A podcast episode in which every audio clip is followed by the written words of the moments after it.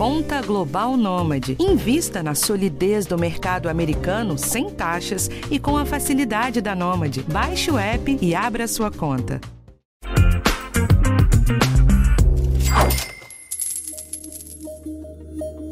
Olá, pessoal, bem-vindos a mais um episódio do podcast de educação financeira do G1. Eu sou a Marta Cavalini, repórter de economia, e quem está aqui comigo é meu colega Darlan Alvarenga. Hoje nós vamos falar sobre a má surpresa de descobrir dívidas que não são suas. Põe surpresa nisso, né, Marta? Olá, pessoal! Pois é, Darlan, olha só, imagina a seguinte situação: você está com as suas contas todas em dia até que durante uma compra, a loja simplesmente recusa abrir um crediário, alegando que você está com o nome sujo na praça. Infelizmente, descobri que seu nome está no cadastro de restrição ao crédito por dívidas que não são suas é mais comum do que se imagina. Estar com o nome sujo no Brasil é sinônimo de mal pagador consumidor fica com CPF inscrito num banco de dados de restrição ao crédito. Por isso que é um nome sujo, né? Ele está sujo na praça, nos cadastros. A consequência imediata é que o consumidor passa a ter dificuldade para conseguir empréstimo, financiamento, crediário e até mesmo alugar ou comprar um imóvel em seu nome. Thales Becker, diretor de marketing da fintech Acordo Certo, fala mais sobre as consequências de ter um nome sujo. Vamos ouvir. A principal consequência é a dificuldade de acesso ao crédito, né? Muitas vezes, quando você vai tentar pegar um empréstimo, um consignado, ou até mesmo qualquer tipo de empréstimo, né? Para comprar um imóvel, um carro, coisa do tipo, você, as pessoas que estão negativadas costumam ter mais dificuldade mas diversos estudos mostram para a gente como as dívidas influenciam negativamente no estado psicológico das pessoas. E é com isso que a gente se preocupa muito também, né? Relacionamento com familiares, no sono, até produtividade no trabalho. Mais do que ser ou não considerado um bom pagador, né? É, são as pessoas que têm o bem-estar dela afetado por essa situação financeira. Então a gente tem muito é, uma preocupação com trazer as pessoas para um conhecimento sobre educação financeira para que ela consiga sair dessa situação de endividamento.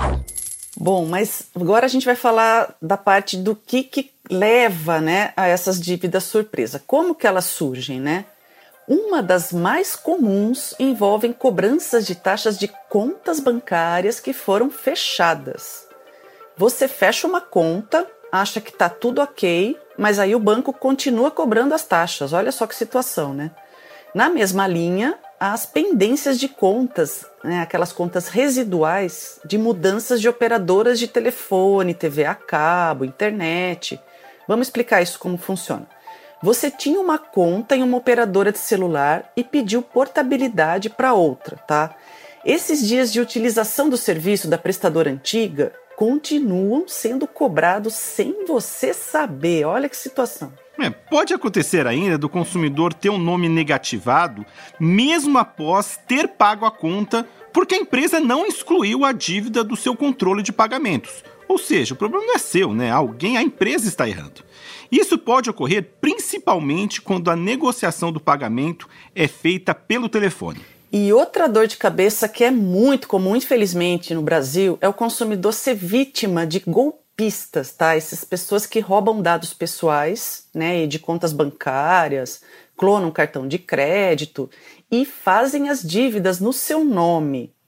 Além disso, emprestar o nome também pode levar a dívidas que não são suas, tá? A pessoa pega seu cartão de crédito ou usa seu cheque especial, né, para gastar e não paga o que deve para você. Essas dívidas, logicamente, vão cair no seu colo, né? porque estão no seu nome. E nesses casos, os juros são altíssimos. Outra forma de ser negativado indevidamente é ser cobrado por um serviço não contratado, e em muitos casos de uma empresa da qual você nem é cliente. Pode parecer absurdo, mas pode acontecer. O Thales Becker fala mais sobre o que pode levar ao nome sujo indevidamente. Escuta só. Esse é um problema que acontece ainda no Brasil, né, por ser um país ainda com muita fraude, é, principalmente ligado a empréstimo, cartão de crédito, ou até mesmo quando a pessoa empresta né, para um familiar, alguma pessoa dentro de casa, isso é muito comum, pode acontecer esse tipo de dívida é, indevida né, ou não reconhecida. Por exemplo, né, você tinha uma conta em uma operadora de celular, pediu portabilidade para outra e os dias de serviço da prestadora antiga continuam sendo cobrados. Então, é muito importante, caso você não reconheça essas dívidas, que você entenda a origem delas para ver se foi realmente originada por um produto que você utilizou ou se foi alguém usando em seu nome. Né? É muito comum que a gente não reconheça dívidas, mas que elas realmente foram nossas, porque a gente trocou um serviço e não lembrava é, dessa questão e acabou ficando essa pendência para trás. Pode acontecer ainda do consumidor ficar com o nome sujo, mesmo depois da prescrição da dívida, que geralmente é de cinco anos. A empresa até pode cobrar os valores devidos, né? mas não pode negativar o CPF do consumidor. Porque quando passa esse período dos, do, dos cinco anos, qualquer negativação do nome, por causa de uma dívida vencida, passa a ser uma negativação indevida. Mas vamos lá dar uma boa notícia então, gente. A boa notícia é o seguinte: se o nome da pessoa foi negativado por erro ou fraude, ela tem direito a receber indenização por dano moral. Mas para isso, o consumidor tem que apresentar documentos, provas mostrando, comprovando que o erro foi da empresa. Por isso é muito importante ter tudo bem documentado, inclusive os seus prejuízos, como você foi afetado, para entrar com o processo e pedir uma indenização. Sim, é, olha, e existe ainda outra situação que dá direito à indenização. O consumidor deve ser oficialmente notificado pela empresa que o CPF dele está inscrito nos órgãos de proteção ao crédito. Se ele só ficar sabendo da negativação do nome dele na hora de pedir um empréstimo, por exemplo, um crediário, ele pode pedir indenização por danos morais também. Mas prevenir nunca é demais, né, gente? Então, uma das formas de prevenir esse tipo de surpresa muito desagradável é consultar a situação do CPF nos bancos de dados de restrição ao crédito, como por exemplo os que existem da Serasa, do SPC. Essa consulta é gratuita. O consumidor fica sabendo na hora se o seu nome está limpo ou sujo e ainda confere se a situação está regular ou irregular na Receita Federal. Vamos ouvir mais sobre isso com o Thales Becker. É, a gente sabe né, que muitas pessoas têm dívidas e não sabem disso. Então, para descobrir, é possível é, ir pessoalmente até um posto de atendimento né, dos órgãos de proteção ao crédito ou entender diretamente com os credores, né, ou seja, diretamente com essas empresas que, que ele tem a dívida. É, existem também empresas que cobram uma taxa para fazer essa consulta. Tá? Mas é possível fazer isso sem sair de casa, online. Bom, gente, mas aqui cabe um alerta, tá? O consumidor só deve fazer o cadastro, né, para consulta do CPF em instituições confiáveis e com boa reputação no mercado. Mas por quê? Né? Porque os estelionatários, né, os golpistas, eles costumam roubar os dados de sites e aplicativos que prometem né, a consulta do CPF, mas que não são devidamente protegidos. Então, vejam bem, vejam a reputação dessas empresas e pesquisem, né? Não vão colocando CPF em qualquer site que é desconhecido, né? Porque isso pode complicar a vida de vocês. No caso de descobrir dívidas indevidas, o primeiro passo é checar qual é a empresa e o valor que está sendo cobrado.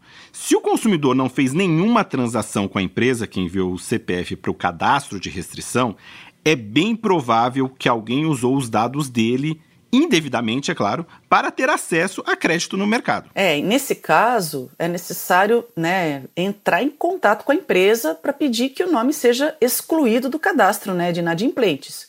O consumidor também pode acionar o PROCON, né, ou a gestora do banco de dados de restrição ao crédito, como SPC, Serasa, Boa Vista, e também né, pode ingressar né, com uma ação judicial para pedir a regularização do cadastro e também cobrar indenização por dano moral. Nos casos em que a empresa continua cobrando contas que já foram pagas, o consumidor precisa comprovar o pagamento.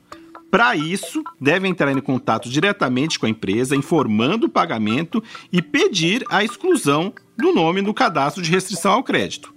Lembrando sempre que o consumidor também pode comunicar diretamente o SPC ou Serasa e acionar também o PROCON. O Thales Becker conta pra gente o que pode ser feito para reverter esse tipo de situação.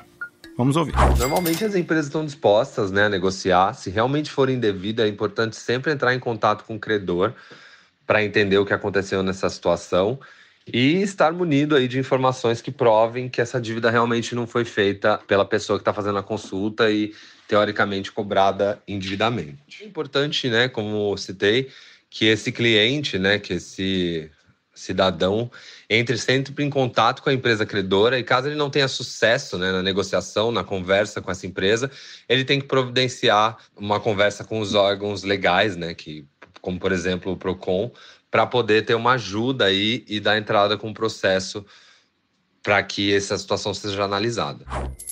Nos casos né, de golpes né, com uso de dados pessoais, a recomendação é entrar imediatamente em contato com a empresa envolvida né, também e informar que foi vítima de um crime. Né? Então isso é importante, tem que falar, tem que, né, enfim, porque não é culpa sua, né, gente? Então foi alguém que foi lá, usou seu nome e fez a dívida em seu nome e você tem que tentar remediar isso. Já a questão do empréstimo do nome, né, que você dá para o seu vizinho, família, enfim, tem que ser muito bem pensado, porque quem pede o cartão emprestado, né, o cheque especial, pode ser mal pagador, né, o nome sujo na praça.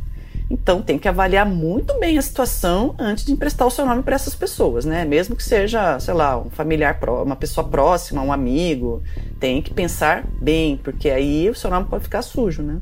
Outro ponto importante é checar se a dívida cobrada é legítima e realmente sua.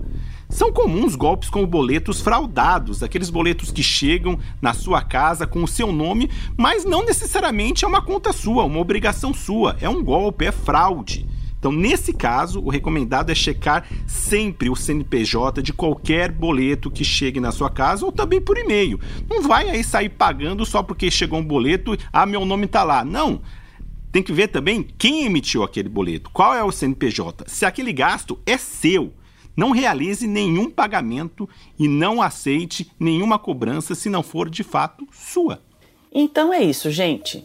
É, a gente espera que vocês tenham gostado das nossas dicas e não esquece que toda segunda-feira tem um episódio novo aqui do podcast Educação Financeira e ele está disponível no G1 e em todos os agregadores de áudio. Se você gostou desse episódio, aproveita e segue a gente. Assim você é sempre avisado quando um novo episódio é publicado. E pode também compartilhar com quem você quiser. Esse podcast foi feito por nós e também por Tiago Kazurowski e Giovanni Reginato. Até o próximo programa. Valeu! Até mais, galera!